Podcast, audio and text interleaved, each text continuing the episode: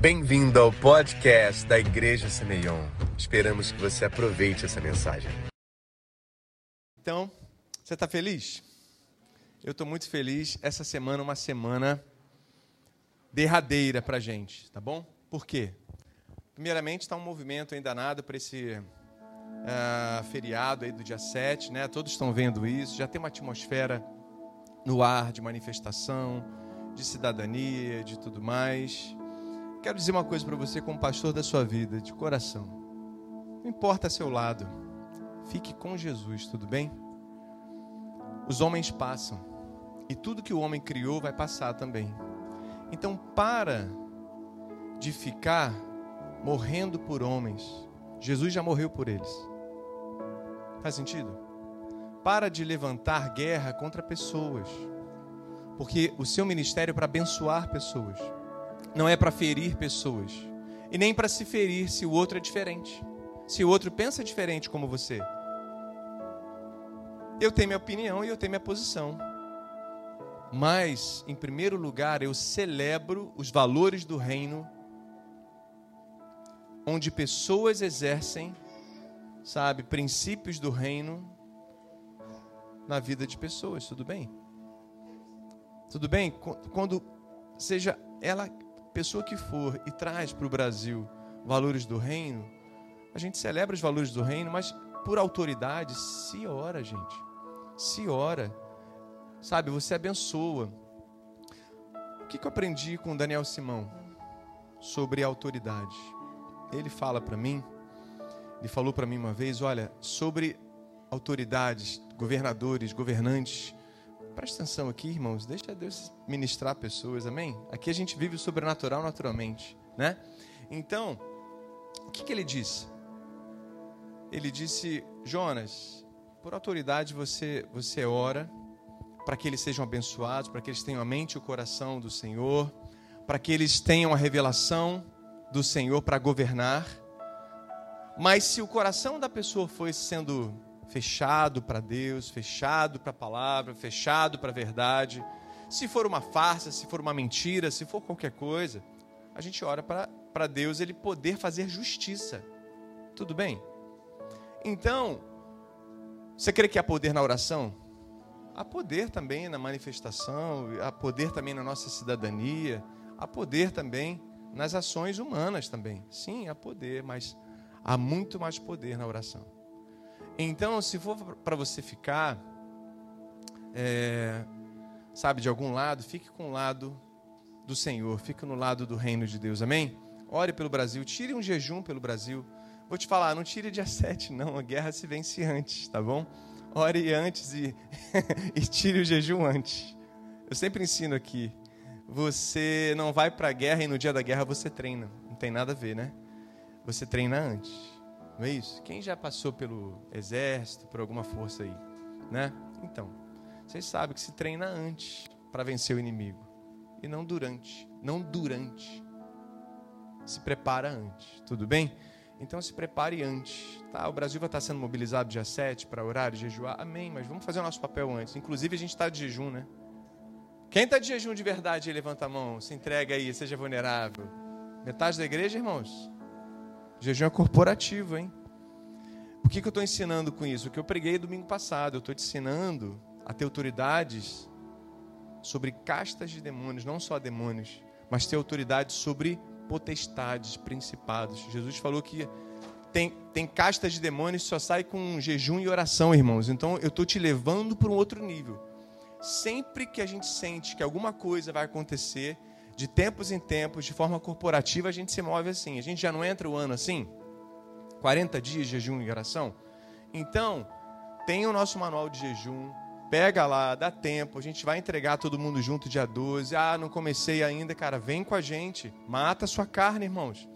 Sabe, eu tenho certeza que Deus vai te levar para um outro nível espiritual e muitas coisas vão acontecer com a sua oração através da sua oração. Quanto mais oração e jejum, mais poder. Fala comigo. Quanto mais oração e jejum, mais poder. E por falar nisso, eu quero te dar a agenda aqui. Sexta-feira tem o quê? Tem vigília aqui. nós vamos, né, Micael, preparar 24 duplas de oração. São, serão, serão duplas de uma hora. A gente vai vir aqui. Se você quiser ficar às 24 horas, se você quiser ficar 12 horas, se você quiser ficar 6 horas, se você ficar, quiser ficar 2 horas, se você quiser ficar só o seu turno de oração, fique. Fique à vontade. Mas a gente sabe que os maiores avivamentos na terra começam com. Hein? Hein? Oração, movimentos de oração. Lembra da palavra do domingo passado? Círculos concêntricos. Então, os maiores avivamentos começam com oração, com mobilização de oração. Então, a gente vai estar aqui às 8 horas, começando com a nossa primeira dupla. Eles vão ficar liderando em oração, tá? Vai ter também, vai ser um movimento arpitaça, né? Intercessão e adoração. Mas uma dupla vai sustentar, tudo bem? Depois outra dupla, outra dupla, e a gente vai ficando. Se você quiser passar o dia com a gente aqui, de 8, inclusive crianças, viu? Se quiser trazer, é aberto, tem que trazer mesmo. Vamos ver isso junto, tudo bem? Você sente que tem uma atmosfera diferente aqui, já sendo produzida a partir dessa casa? Você sente isso? Uma atmosfera diferente até na Semeion. Isso é uma atmosfera que, que, que eu creio que esse relógio de oração que a gente está fazendo, com mais esse dia de vigília, vai produzir uma atmosfera para fora da igreja. Você crê nisso? Deus vai tocar com a sua vida aqui em Niterói, eu creio nisso. Não só em Niterói, mas no Brasil, onde a nossa oração alcançar. Você está comigo? Então, de 8 horas da noite do dia 10, na sexta-feira, até. Hã? 8 horas, gente, da noite do sábado, tudo bem? Então, pode trazer as crianças, pode trazer seus amigos, pode trazer família. Quem gosta de vigília vai estar com a gente aí. A gente já tem nossas pautas de oração, já estão liberadas para vocês aí. E não esqueça do manual também. E aí, dia 12, a gente entrega aqui no domingo que vem a nossa nosso jejum corporativo nesse maravilhoso jantar aí, tá? Procure a Gabi, procure a Marcele também, ou mesmo Sara ou Bianca, quem tiver aí disponível, tá? por favor, procure logo, tá bom, gente? Domingo passado foi incrível, não foi? Quem estava aqui, levanta a mão. Foi incrível, né? Vocês repararam que o pastor de vocês ficou muito, muito louco? Você sabia que eu fui levado de carro pelo João para casa? Eu estava muito louco, gente. Eu estava bêbado mesmo, muito bêbado, embriagado no Espírito Santo. A palavra diz que não se embriagueis com vinhos, mas. Hã? Fala alto. Sejam cheios do Espírito Santo, enchei-vos do Espírito Santo. Tudo bem? Amém? Então, cara, eu estava muito embriagado. Olha que eu já fui do mundo há 20 anos atrás, já tomei minhas bebedeiras lá, e eu nunca senti algo tão surreal com, com Deus. E olha que Cara, eu sou um caçador do Espírito Santo, sou um caçador, sabe, do próprio Deus Pai, mas eu nunca senti algo assim. Deus marcou e tem me marcado. E eu me lembro que quando Todd White, quando ele veio ao Brasil e ministrou sobre mim, fez uma impartation sobre mim, já tem, foi no, em novembro do ano passado, ele estava assim também. Ele chegou já meio bêbado, assim também, embriagado, já do seu quarto de oração. Ele saiu do hotel e foi para lá. Ele já chegou assim. E, e eu me lembro que, que quando eu caí, eu senti a eletricidade igualzinha, igualzinha. Quando eu caí aqui. Uma eletricidade igual, assim, no meu corpo, sabe? Só que dessa vez eu fiquei bêbado como ele, como ele chegou. Isso durou até na segunda-feira, às 6 horas da tarde, para você ter uma ideia. Olha quanto tempo durou, quase 24 horas, né? O que, que tem mesmo na sexta-feira? Hein? 24 horas também, né? Sabe, é, Deus ele, ele marca primeiro o seu líder para depois marcar você. E eu espero você aqui, irmãos. Espero você aqui que você vai viver uma experiência como você nunca viu na sua vida. E a gente tem jejuado e orado pelo camp, a gente tem jejuado e orado pelas pessoas que vão estar lá, pelo sozo de Deus, pela salvação, pela cura, pela libertação. As vagas já estão segundo a Sara, já todas preenchidas, mas a gente ainda pode flexibilizar, flexibilizar algumas é, inscrições. Deus foi fiel no sentido de no final da, dos 45 do segundo tempo, Deus ele foi e preencheu todas as vagas. Amém? Você está feliz? Cara, vai ser animal, vai ser muito incrível. Vai ser muito incrível. Então ainda está tempo de você avisar para alguns amigos, se inscrever e trazer eles com a gente. Porque serão, serão é, semanas seguidas, começou domingo passado, será nessa vigília, será no camp e será numa crescente, onde você vai, vai viver suas maiores experiências com Deus e Deus tem sempre novidade. Se você acha que conhece alguma coisa de Deus, cara, você não está conhecendo nada ainda. Porque eu só tenho 20 anos na presença de Deus e eu senti domingo passado coisas que eu nunca senti na minha vida. Faz sentido? E eu quero isso para você. E eu quero que você esteja em oração. Lembra dos círculos concêntricos? Sim ou não?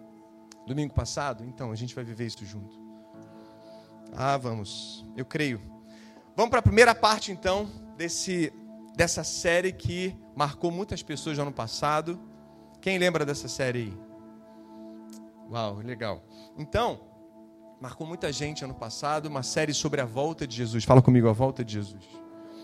Quais são os sinais? O que, que acontece primeiro para que ele venha? E depois, o que, que vem depois da volta de Jesus? E o que, que é o novo céu e nova terra? São quatro capítulos e a gente começa então, hoje, falando sobre o que? A grande tribulação. Fala comigo, grande tribulação.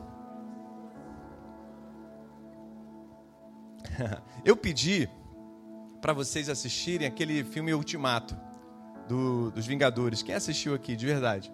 Tá. Quem assistiu, de verdade? Agora ou, ou antes? Quem assistiu? Que legal, que legal, que legal. Acho que todo mundo, né? Lembra daquela cena final? Onde o Thanos vem com o exército dele e o Capitão América vem com os Vingadores? Quem lembra? Naquele vale. Aquela cena é do Armagedon. É do Vale do Meguido. É uma tipologia é, é como fosse uma ideia retirada da Bíblia. Aquilo existe na Bíblia. É a guerra do fim. Fala comigo, guerra do fim. É a guerra entre o bem e o mal. E é verdade. Jesus, seus anjos e os salvos contra as potestades, principados, Satanás e seus demônios. Isso realmente vai acontecer. E assim acontece o pico, o ápice da grande tribulação. Eu sei que você gosta de anotar e eu vou trazer coisas aqui que talvez faça muito sentido para a sua caminhada. E eu quero muito que o Espírito Santo ele, ele retire as suas dúvidas. Sabe, eu quero que ele possa acessar hoje. Veja, quando você, a, a, sua teologia, a sua soterologia, ou seja, o seu entendimento sobre salvação, ele vai passar pela escatologia, não tem jeito. Então é muito importante que você saiba como vai ser o fim para você se posicionar e saber como esperar e como passar por isso. Feche seus olhos. Bota a mão no seu coração. Se desligue da pessoa que está do seu lado, por favor. Se ligue só no Espírito Santo. Fala assim: Senhor Espírito Santo, eu te dou acesso agora ao meu corpo, à minha alma, ao meu espírito. Não deixe que nada me atrapalhe. Nem sono, nem cansaço, nem pensamentos nem barulhos, nem distrações. Eu preciso, Senhor, sair daqui com todas as informações e a revelação, com a sabedoria que vem do seu trono, para que eu possa caminhar na expectativa de ver Jesus e ter a sua plena recompensa. Em nome de Jesus, amém? Amém. Você sabe o que é spoiler? Spoiler, essa palavra, ela, ela é, quando alguém, uma organização, ela revela fatos que vão acontecer. Então, você sabia que do inglês, a, o livro de Apocalipse se chama Revelation? É o livro da revelação, é o livro do spoiler. Fala para o seu irmão aí, cara, revelação, Apocalipse é revelação, é o livro do spoiler. São fatos que vão acontecer. Então a Bíblia dá vários spoilers sobre o fim dos tempos. Então, o que é escatologia? Essa palavra escatologia, quando a gente traduz do grego, ela significa o estudo das últimas coisas. Fala comigo, o estudo das últimas coisas, o estudo dos últimos acontecimentos. Então eu separei essa série em quatro partes. Nós vamos falar hoje sobre a grande tribulação. Domingo que vem a gente vai falar sobre a volta de Jesus propriamente dita.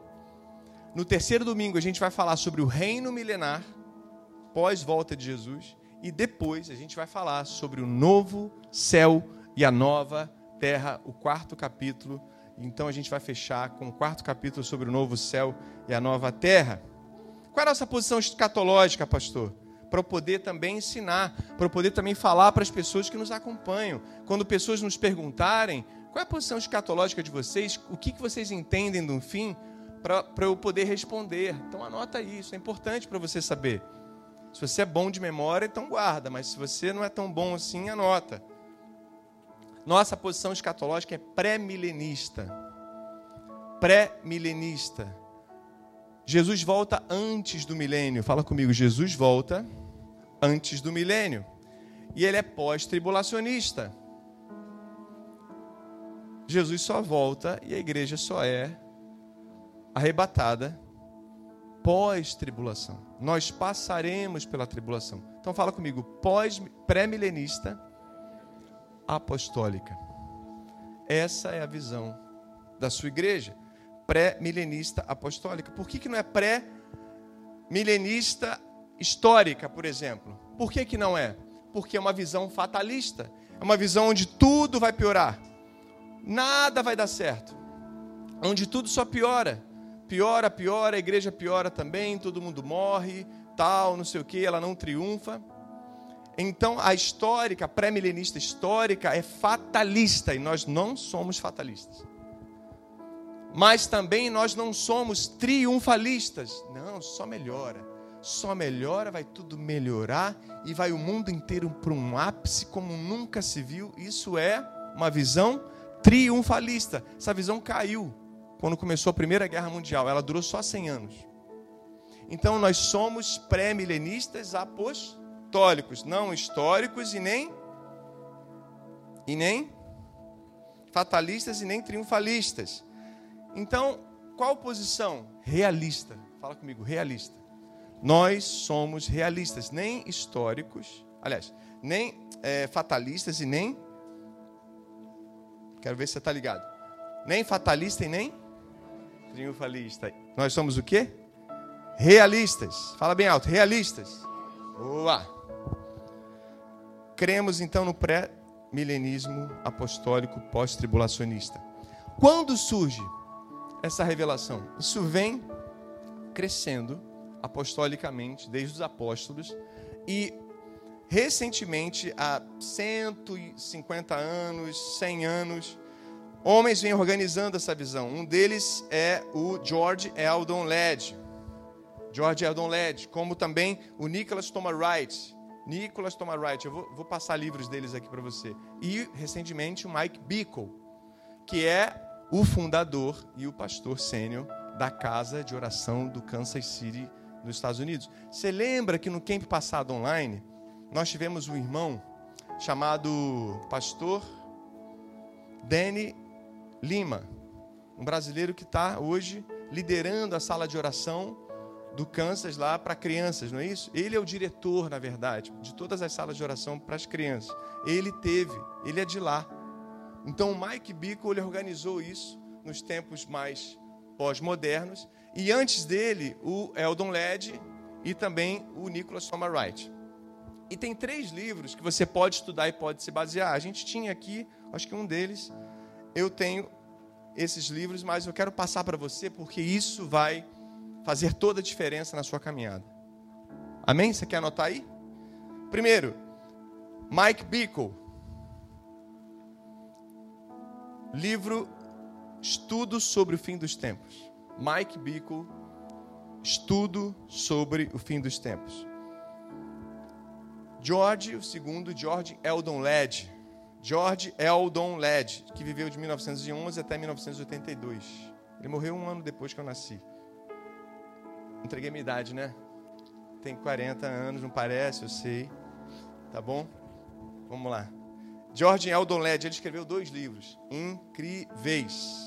Livros que hoje movimentam movimentos aí fora. Movimentos que vão para fora da igreja, pensam em sete esferas. Enfim, tem feito diferença aí. São dois livros. O Evangelho do Reino, e não só o Evangelho da Salvação. Então, o livro dele Evangelho do Reino, o primeiro livro dele, incrível. Que livro? O segundo, Eu Amo de Paixão, o segundo livro, que é Esperança Abençoada. Esperança Abençoada. Realista, né? Esperança Abençoada. E o terceiro autor é o Nicholas Thomas Wright. Surpreendido pela Esperança, o nome do livro. Surpreendido pela Esperança.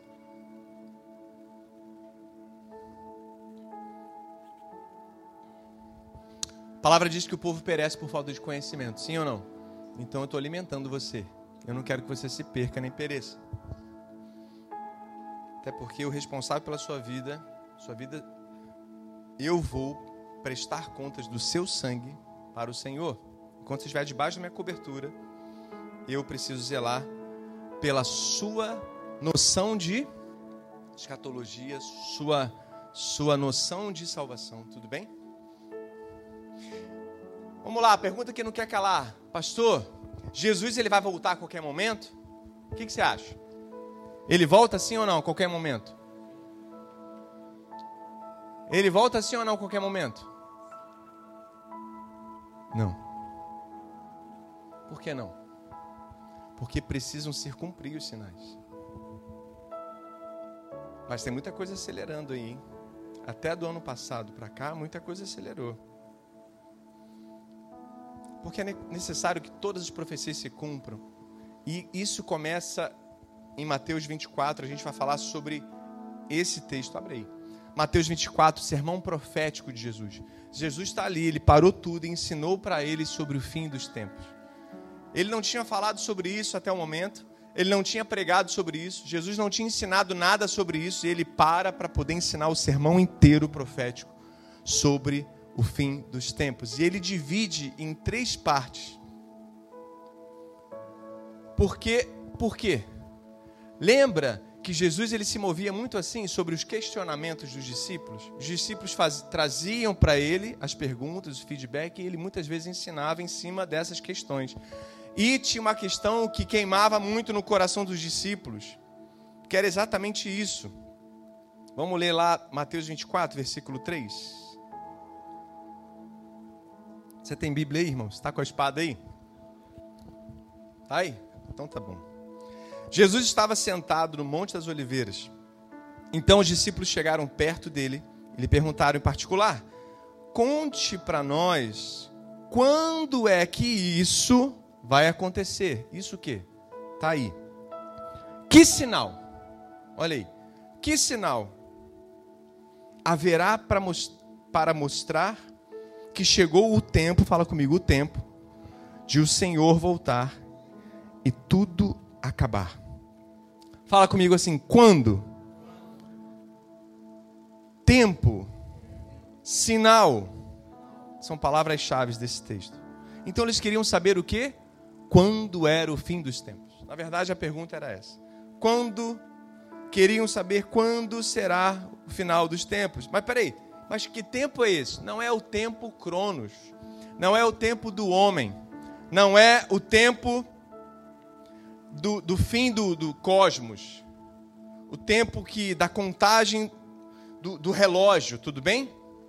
Não é esse tempo aí que está no seu relógio aí, nem no seu celular. Não é esse tempo. Ele está falando sobre um outro tempo. Se você vai no original, não aparece Cronos. Aparece a palavra Aion. Fala comigo. Aion. Aion quer dizer era. Fala de novo. Era. Era quer dizer ordem. Quando vai ser o fim dessa ordem? Onde Satanás, o príncipe desse mundo, por que príncipe? Porque ele é o primeiro. Ele que caiu primeiro. Lembra disso? Deus estava criando o mundo. Gênesis 1, 1. Deus está no princípio Deus criou os céus e a terra, mas depois ela fica sem forma e vazia, no versículo 2. Por quê? Porque entre Deus criar o mundo e a terra sem forma e vazia, Satanás cai. Ezequiel 28 e Isaías 14. Satanás cai e desconfigura tudo por causa do pecado dele, da rebeldia dele. O que, que Deus faz? Ele continua a reconstruir. O espírito dele pairava sobre a matéria informe e vazia. Ele começou a reconstruir tudo de novo, porque ele tinha um plano que era criar a mim e a você. Tudo bem até agora? Então, quando vai acabar essa era onde o mundo, que onde ele, ele caiu, o mundo já já tinha o pecado de Satanás nessa terra, sim ou não? A atmosfera de Satanás com o pecado dele nessa terra. E quando é, Eva e Adão pecam, eles dão legitimidade. Aí sim, o pecado é autorizado por Eva e Adão, que são os governantes dessa terra, tudo bem? São os mordomos dessa terra, eles que deveriam puxar o tapete lá do Éden e expandindo por toda a terra aquilo que a gente vai ter que refazer no final, por isso que guarda o coração para o reino milenar, tudo bem? Então, quando vai acabar essa era? Quando vai acabar o pecado? Entende? Isso que eles estão perguntando. Quando é que vai acabar isso tudo? A gente vê pessoas morrendo, a gente vê pessoas lutando, a gente vê pessoas brigando, a gente vê pessoas com fome. Quando vai acabar essa era? Quando vai acabar esse Aion? Eu quero saber. Eu não aguento mais. Você aguenta isso? Por isso que a gente canta Maranota, venha logo, Senhor Jesus, venha logo. Mas ele não vai voltar a qualquer momento. E eu vou falar sobre isso. E eles perguntam: quando então? Vocês estão comigo? Então, era a preocupação dos judeus e tem que ser nossa. Tem que ser a nossa preocupação. Era a preocupação dos discípulos. Você é discípulo de Jesus? Ah, espero que sim. Eu preguei oito capítulos para você ser discípulo de Jesus, hein, cara? Então, é, tem que ser a nossa preocupação. Então, eles fazem três perguntas: Quando sucederá isso? Quando sucederão? Ou seja, o cumprimento das promessas. Qual é o sinal da sua vinda? Ou seja, o evangelho do reino. Eu vou te explicar. Qual é o sinal do fim dessa era? A sua volta, a volta dele. Então, quando se sucederá, já vou dar a resposta para você: no cumprimento das promessas. Quando é no cumprimento? O princípio do fim, tudo bem? A grande tribulação, ela se cumpre nesse cumprimento dessas promessas. E qual o sinal da vinda dele? Então, é quando o evangelho do reino é pregado. Mateus 24, 14 e o evangelho do reino será pregado em toda a terra, então virá. Hein? Quem prega o evangelho mesmo? São os passarinhos? São as cadeiras? São as pedras? Somos eu e você. Entende que a volta de Jesus, a chave é a igreja? Somos eu e você? Então, o que nós estamos fazendo? Esperando se o nosso chamado não é espere e batize em nome do Pai, do Filho e do Espírito Santo. Não. É ide por todo mundo e pregar o evangelho a toda criatura, batizando em nome do Pai, do Filho e do Espírito Santo. Faz sentido, irmãos? E aí sim, um novo aion com a volta de Jesus um novo Aion, uma nova era. Então Jesus vai inaugurar, eu vou falar disso com muita calma depois, o reino milenar. Ele vai inaugurar isso. Jesus então volta e inicia-se o reino milenar. Então Mateus 24, esse texto aí, apostólico de Jesus, ele vai ser dividido em três partes. Fala comigo, três partes. A primeira, princípio das dores. Então, na primeira parte, você tem ali o tratado do princípios das dores. Tudo aquilo que vai acontecer: terremotos, pandemia, guerras, rumores de guerras, sim ou não? O que mais? Maremotos e tantas outras coisas. Princípios, fome, né? Princípios das dores. Está acontecendo isso tudo no mundo, irmãos? Então veja, assim como dores de parto. Fala comigo, dores de parto quem já deu a luz aqui e fez parto normal? Levanta a mão. Parto normal ou foi só cesárea? Parto normal. Normal, normal. Que legal. Que legal para os dois. Os dois são bênção, tá? É, mas a, a mulher que entra em trabalho de parto, ela sente uma contração. depois outra contração branda, depois outra contração média, depois outra contração média, depois contração forte, contração forte, contração, contração, contração, e o neném nasce. Então, a distância entre uma contração e outra, quando a intensidade é leve, é maior. Mas quando a contração é mais forte, a distância entre uma contração e outra é menor. Então, quanto mais perto, princípio das dores, das dores de parto, tudo bem? Vocês estão comigo? Então, quanto mais perto da volta de Jesus, mais um evento e outro catastrófico aí fora, listado pelo próprio Jesus, tudo bem? Você confia no que Jesus fala? ele vai acontecer com mais intensidade, a distância será menor. Da Segunda Guerra para cá, as coisas mudaram na humanidade? Não está mais rápido? E todas as crises estão se encurtando cada vez mais? As crises antigamente era de, sei lá, 30 em 30 anos, 50 em 50 anos. Olha agora como é que está nem cinco anos tem mais. Existia uma previsão antes da pandemia que de cinco em cinco anos a gente ia ter uma crise mundial. Bem-vindo. Essa crise já está durando dois anos. Já emendou no outro ano. Não deu nem distância de um ano para cinco anos. Faz sentido, irmãos? E outras coisas têm acontecido, né? Afeganistão, questão econômica mundial, um país querendo dominar o mundo no lugar do outro país que dominava o mundo por mais de 100 anos. Está pegando? Princípio das dores. Fala comigo, princípio das dores. A segunda parte desse texto, então, é a grande tribulação. Ele fala sobre a grande tribulação propriamente dita. Então começa as contrações e depois vem a grande tribulação. Na segunda parte. Então, depois do princípio das dores, tem grande tribulação, irmãos. E aí, depois da grande tribulação, o que, que é? Olha para o texto aí. Depois da grande tribulação, você vai ver aí, vem o que? A volta. Fala, gente. A volta de Jesus. Se fosse só Mateus 24, só esse texto, só esse sermão de Jesus, você ia entender o que? Jesus ele é pós-tribulacionista. Jesus é pré-milenista, pós-tribulacionista, apostólico. Você entendia? No sermão dele mesmo, ele explica quem ele é e o que ele pensa. Faz sentido? Sem especulação. Se você olha para Jesus e olha só o que ele falou, mas claro, tem outros textos, mas o que ele fala é importante, sim ou não, irmãos? Faz sentido? Então, a vinda de Jesus, ela é uma parousia. Fala comigo, parousia. Você vai aprender um monte de palavra hoje. Parousia a, a Bíblia diz que todo olho verá.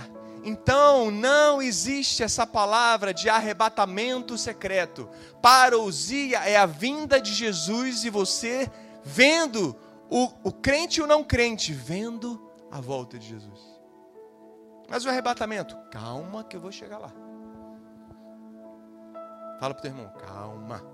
Senão eu vou orar por você, varão. Parousia, então, aparecimento. Ele cita essa palavra, né? Ele próprio cita essa palavra. Apareci, aparecimento de Jesus a todas as pessoas. Quando ele bota isso no texto, o grego, quem, quem está lendo e quem está recebendo essa palavra lá, ao vivo, ali do próprio uh, Jesus, ali, o discípulo dele, já sabe que todos vão ver. Não é isso que a Bíblia diz? Que todo olho verá e toda língua confessará que Jesus Cristo é o Senhor. Então é nessa hora. Vai ser quando mesmo, hein? No, no, início ou no final da tribulação? No início, no meio ou no final da tribulação? Hein? Hein? Fala com convicção. No final. No final da tribulação. Então inicia-se então aí o reino milenar literal. São mil anos mesmo. Pode ter um pouquinho, alguns anos a mais ou a menos, mas é literal. É literal. Eu confio no que a Bíblia diz. Que é a partir de Jerusalém, que ele vai governar e nós governaremos com ele depois desses mil anos, novo céu, nova terra. Então, cenas para o próximo capítulo. Tudo bem?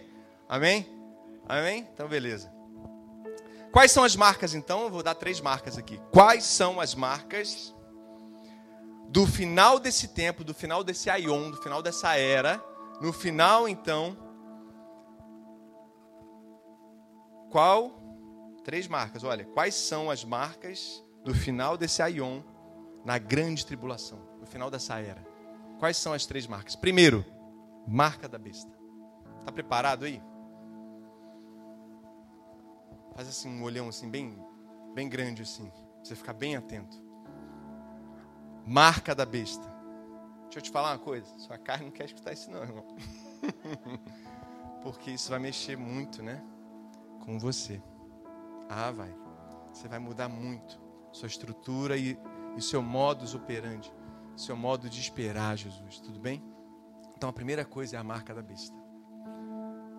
Vamos desvendar esse mistério então? Vamos para a Bíblia? Apocalipse 13, 16 e 17. É o último livro. Ah, geladinha essa, hein? Glória a Deus, aleluia. Vou até rodar no mundo aqui, irmão. Aleluia. Oh, chorata. Vou jogar um paletó. Pode crer. Faz a fila aí, irmão. Vai ser só no primeiro, não precisa nem botar no segundo. Já... Que nem Toronto. Apocalipse 13, 16 a 17. Apocalipse 13, 16 a 17. Também obrigou todos, pequenos e grandes, ricos e pobres, livres e escravos, a receberem certa marca na mão direita ou na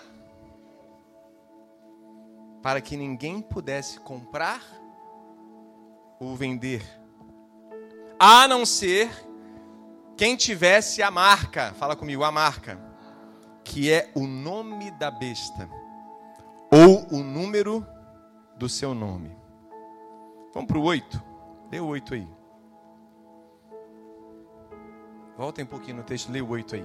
Versículo 8. Do capítulo 13 ainda.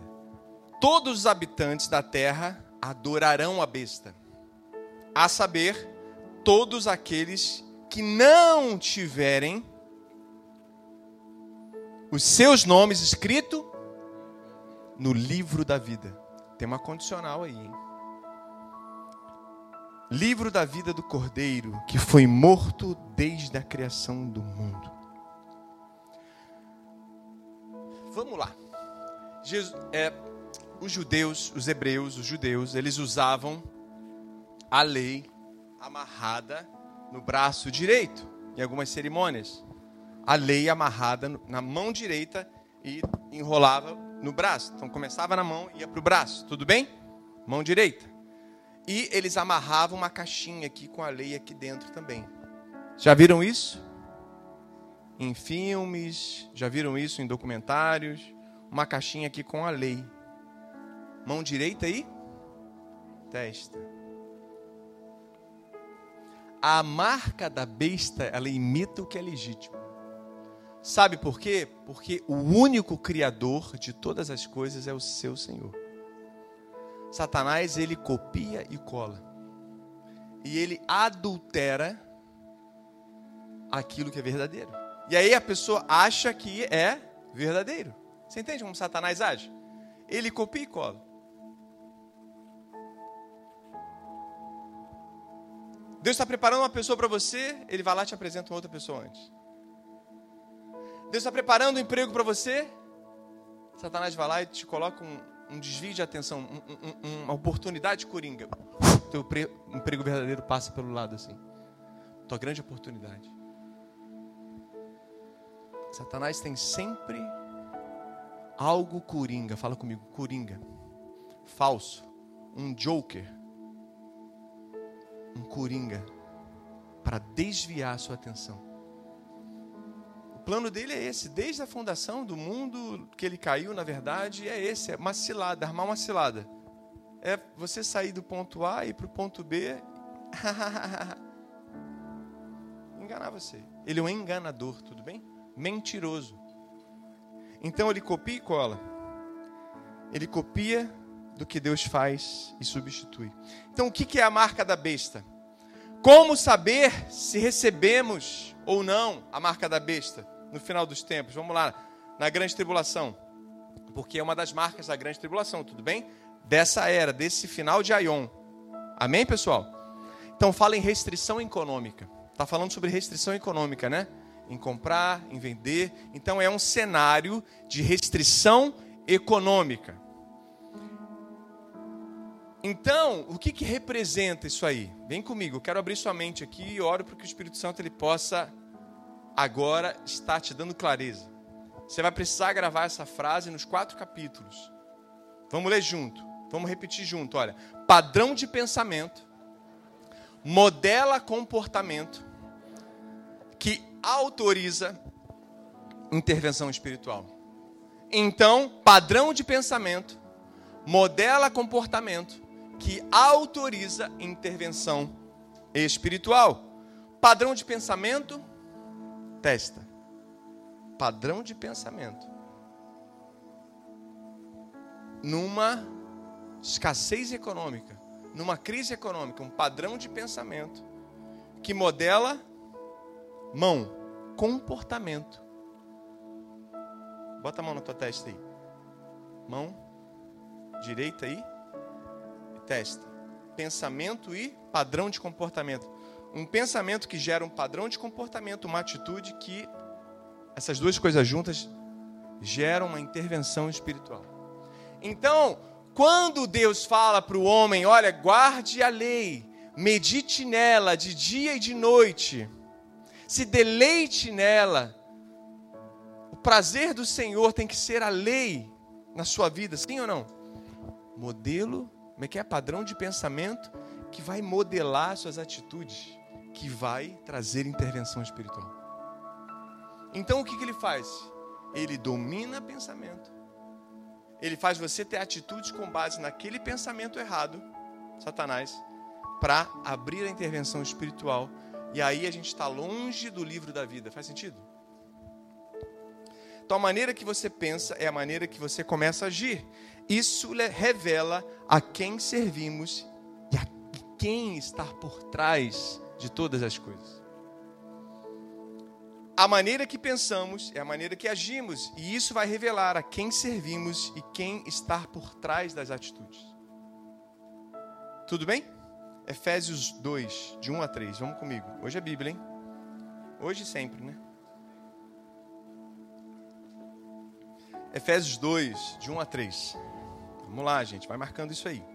Vai falar sobre Aion também. No, no original, fala sobre Aion. Você precisa guardar isso aí. Você vai salvar muita gente com essas palavras aí no final, cara, dos tempos aí. E se for o fim? E se for o fim? Você tem que estar pronto. Sim ou não? Todo semeoneiro tem que estar pronto para pregar e morrer. Então se arme aí. Então aumente a sua munição aí, cara. Você tem que estar tranquilo para morrer porque você é salvo, né? No Senhor, né? Vai ter medo de morte, né, irmãos? Você é salvo, sim ou não? Então, a gente vai viver para sempre, não é? E não pode ter medo de pregar. Por quê? Isso que vai libertar esse mundo do cativeiro. Efésios 2, de 1 a 3. Vocês estão mortos em suas transgressões e pecados. Está falando de quem aqui? Dos ímpios Vem comigo. Nos quais costumavam a viver quando seguiam a presente ordem desse mundo. Ai, Aion, a era desse mundo. E o príncipe do poder do ar, quem é esse? O primeiro aí que caiu na terra foi quem? O príncipe do poder do ar. O espírito que agora está atuando. Atitude modelo de comportamento, atitude, que vivem atuando nos que vivem na desobediência. Anteriormente, todos nós vivíamos entre eles, satisfazendo as vontades da nossa carne, seguindo os teus. Olha só como, cara, o texto é para aquele dia ali, tá? Paulo está ensinando ali para Efésios, mas também ele é apocalíptico, cara. Sabe? É, é incrível, né? como Deus ele, ele é o mesmo ontem, hoje e será eternamente. Anteriormente, anteriormente, todos nós, nós, nós, nós, salvos, tudo bem? ah, também vivíamos entre eles, satisfazendo as vontades da nossa carne, seguindo os seus desejos e pensamentos, como os outros éramos, por natureza, merecedores da ira de Deus. Então a ira é para os desobedientes. A ira do Senhor, o dia terrível, o dia do Senhor que a Bíblia diz, é para os hein? Desobedientes. Então ele está falando de quê aqui? Sobre uma coisa chamada hedonismo. Você vai aprender muita coisa aí. Palavras novas. Hedonismo. O que é hedonismo, pastor? É o estilo de vida carnal. É onde o, o, o, o, o sabe, a ordem suprema, o bem supremo, ele é o prazer. As pessoas fazem tudo pelo seu bem-estar. Elas fazem tudo para o seu prazer. Regido pelo príncipe desse mundo, seguindo seus desejos e pensamentos. Então Satanás ele atua trabalhando na terra trabalhando baseado em princípios de Deus, só que adulterados, só que de forma distorcida, é uma cópia. Então, porque ele sabe que ele usando aquele padrão, você vai ter um padrão de pensamento, um modelo de comportamento e ele vai poder intervir na terra, entende? E ele vai poder dominar. Por isso que é dominador, potestade, principal, ele vai ter domínio. E o domínio deveria ser do Senhor.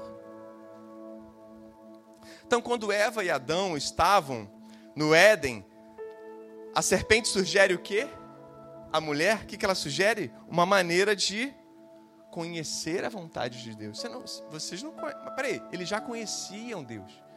Eles já conheciam a vontade do Senhor. Eles já estavam no centro da vontade do Senhor. O que, que ele fala para ela? Não, mas vocês não conhecem a vontade de Deus. Tem algo a mais. Ou seja, traz eles para terem um pensamento e terem uma atitude para que gerasse uma intervenção espiritual, o pecado entrasse na terra. Entendeu? Esse é o modelo desde sempre. Desde sempre. O modelo é obedecer a Deus. E Satanás faz o quê? Desobedecer a Deus. E você acha que está obedecendo. Então, o hedonismo, ele é uma marca desse tempo. Ele é uma marca onde pessoas procuram seu prazer. Pessoas procuram seus desejos, seus interesses antes do reino.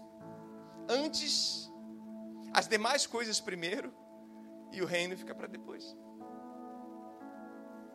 Isso é uma marca do fim dos tempos. Não, eu não escuto esse tipo de palavra.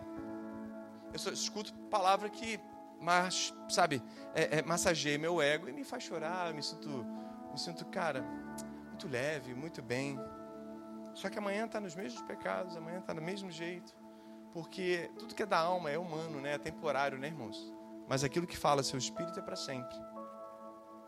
Então, o que a serpente disse a Eva gerou um padrão de pensamento, levando a um comportamento e levando a uma autorização de intervenção espiritual. Então a desobediência é um padrão, é um modelo dos filhos da ira, é um modelo dos filhos da desobediência. Tanto obediência quanto desobediência leva a uma intervenção espiritual. Então, quando você vê uma separação, uma divisão, quando você vê é, tudo que é antipadrão do reino está gerando obediência ou desobediência? Desobediência que vai gerar o quê? Aquele modelo de pensamento gerou um comportamento que vai gerar uma intervenção espiritual. A gente vê isso em muitas e muitas igrejas que se separam, pessoas que brigam, a gente vê, vê isso, sabe, muito por aí. Intervenção espiritual. E o que está por trás disso? Você tem que olhar para isso e falar assim, cara, o que está por trás disso? Isso é padrão do céu? Isso é padrão do reino de Deus? O que está por trás disso? Através daquela atitude, você precisa não, não julgar, mas fazer juízo segundo a palavra de Deus. Tudo bem? Então mude a sua mentalidade maneira de pensar de acordo com o reino e Deus vai operar através de você. Deuteronômio 6. Preciso ler isso para vocês aqui, com vocês. Vamos lá. Deuteronômio 6, de 4 a 9. Ouça, ó Israel, o Senhor, o nosso Deus, é o único Senhor. Ame o Senhor, o seu Deus, de todo o seu coração, de toda a sua alma, de todas as suas forças. Que todas essas palavras que hoje lhe ordeno estejam em seu coração. Ensine com persistência seus filhos. Converse sobre elas quando estiver sentado em casa. Fala cultura familiar. Quando estiver andando pelo caminho, quando se deitar, quando se levantar, amarre como um sinal no braço, na mão e no braço, prenda-os na testa e escreva nos batentes das portas de sua casa em seus portões. Deus queria que eles conquistassem a terra de Canaã. Deus queria que eles conquistassem a terra prometida. E o que que Deus sugere para eles? Amarre na sua mão direita, amarre isso no seu braço, amarre na sua testa, e você vai ter um padrão de pensamento que vai modelar o seu comportamento e você vai ter uma intervenção espiritual, ou seja, vocês vão ganhar essa terra em meu nome. Então, esse é o modelo de Deus e ele queria que a terra de Canaã, na verdade, a partir de Canaã, a terra inteira fosse afetada novamente com a herança dele, com a promessa dele. Aquilo que começou em Abraão e depois a gente vê lá em Moisés. Peraí, está falando de palavra, está falando de disciplinas espirituais. Ei, preste atenção a sua oração, o seu jejum, o seu tempo de Bíblia, o seu tempo de devocional, o seu tempo de intimidade com Deus, o seu tempo de souk, o seu tempo de secreto, produz um padrão.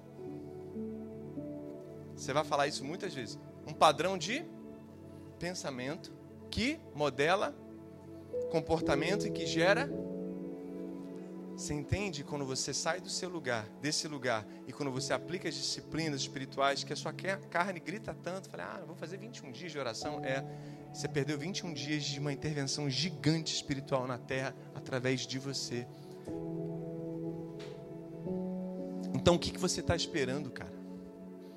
Amarra a lei no teu braço, na sua testa, e não se deixa vencer pelo padrão desse mundo e não se deixa vencer pelo padrão desse mundo, porque quando a gente, eh, não quero, não faço isso aqui, cara, a gente está dando lugar para um padrão desse mundo. Você tem que ter prazer nisso. Prazer na lei. Medita, Josué, de dia e de noite. Medita. Seja forte, seja corajoso. Você vai conquistar essa terra prometida. Josué, não te falei eu.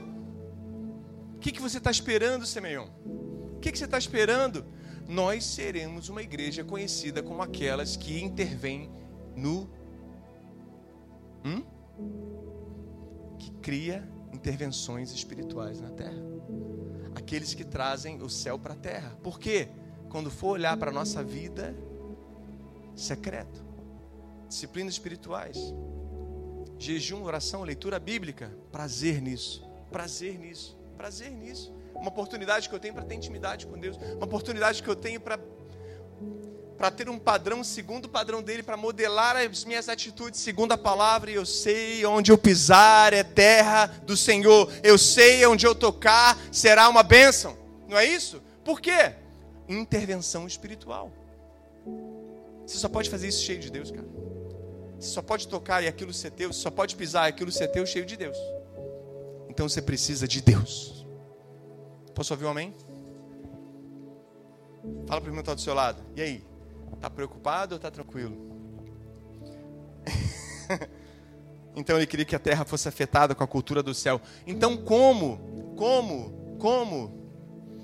Como a terra vai ser afetada? Como que a terra vai ser afetada, irmãos? Como? Com a cultura do céu através de você, Mateus 24. Através de você, com as suas disciplinas. Nossas disciplinas, fala comigo, nossas disciplinas espirituais afetam a terra. Eu vou correr agora aqui, tá? Quais são as marcas então do final dos tempos, do, do Aion, na grande tribulação. Primeiro, marca da besta, que é a cópia daquilo que é intervenção para nós. Marca da besta. Dois, grande Babilônia. Grande Babilônia, ela aparece em Apocalipse, a Grande Babilônia, ela aparece já desde Gênesis, né? A cidade edificada, Babel, é daí que vem esse nome Babilônia. A partir de uma rebeldia, de uma desobediência daquele povo, eles se espalham e se torna a nação da Babilônia. Então, assim, ao longo da história, a gente teve pequenas Babilônias. Ao longo da história, a gente teve modelos de anticristo. Então, quando Apocalipse diz grande Babilônia, é esse sistema espiritual. Não é um lugar, tudo bem? É um sistema e um líder desse sistema. Então, de tempos em tempos, você teve isso. A gente teve isso, Faraó, que era a personificação desse sistema. E Egito, que é o sistema. A gente teve isso, ou seja, o anticristo e a grande Babilônia. E a gente teve, propriamente dito, Nabucodonosor e a Babilônia. A gente teve também César e o Império Romano. A gente teve Hitler e o nazismo. E muitos outros. E muitos outros. Você vê ditaduras aí. Você vê, você vê, sabe, isso de tempos em tempos acontecendo. Isso é um, um modelo de anticristo. Lembra da, da, das contrações? Lembra? Então é modelo de anticristo com o quê? Com a grande Babilônia, com o padrão babilônico. Então, o Apocalipse, ele apresenta um grande sistema. E vou terminar, vou encurtar a palavra, para você, a gente degustar um pouco mais, porque assim, eu vou precisar falar sobre muitas coisas. Muitas coisas. Mas eu quero, antes de terminar, só fechar esse segundo ponto aqui. O Apocalipse, ele apresenta o grande sistema que é a grande Babilônia. Ou seja, a besta é o poder bélico. Fala comigo. Besta é o poder bélico. Quando aparece em Apocalipse besta, você tem que ligar logo isso ao poder bélico da grande Babilônia. Vai haver um falso profeta também, ou seja, um líder religioso. Um falso profeta, um líder religioso. Então a gente vai ter um poderio bélico, um líder religioso, ou seja, a besta e o falso profeta, e também tem o anticristo, que é um líder econômico, que é um líder também político, que é quem? O anticristo. Então, tanto o indivíduo e o sistema será um cativeiro ideológico. Fala comigo, cativeiro ideológico. Então, não é um lugar físico, é uma guerra ideológica.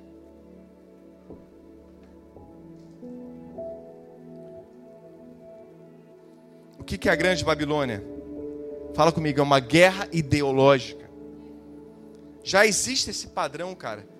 Grande tribulação fala: nações contra nações, povos contra povos, esquerda contra direita. Pessoas tomando partido disso e morrendo por isso. Nações contra nações, guerras e mais guerras, irmão, irmãos. O cenário polarizado, ele quer dizer o quê? Ei, esse é o padrão da grande Babilônia. E é daí que vai surgir a besta. É daí que vai surgir o falso profeta. É daí que vai surgir o anticristo. Entende? É de um cenário como esse, de muitas oposições. Então você tem que seu lugar é o que? Lugar de oração. É lugar de intercessão. É lugar de estar com a gente aqui queimando por isso nós precisamos nos levantar como igreja, porque é a igreja a resposta para o fim. Quero fechar esse ponto e vou deixar o terceiro ponto para domingo que vem. Então, eu não sei você, mas eu acho que isso está começando. João 17 vai dizer: o reino dele não é desse mundo Não somos desse mundo, ou seja, não somos dessa era perversa, desse aion. Nós não somos, não fazemos parte, nós não temos marca da besta e nós não vivemos segundo os padrões da grande Babilônia. Faz sentido? Faz sentido, irmãos? Então o que Jesus está orando por nós? Eles não fazem parte desse Aion. Eu voltarei para eles para inaugurar o Aion deles. Fique de pé em nome de Jesus.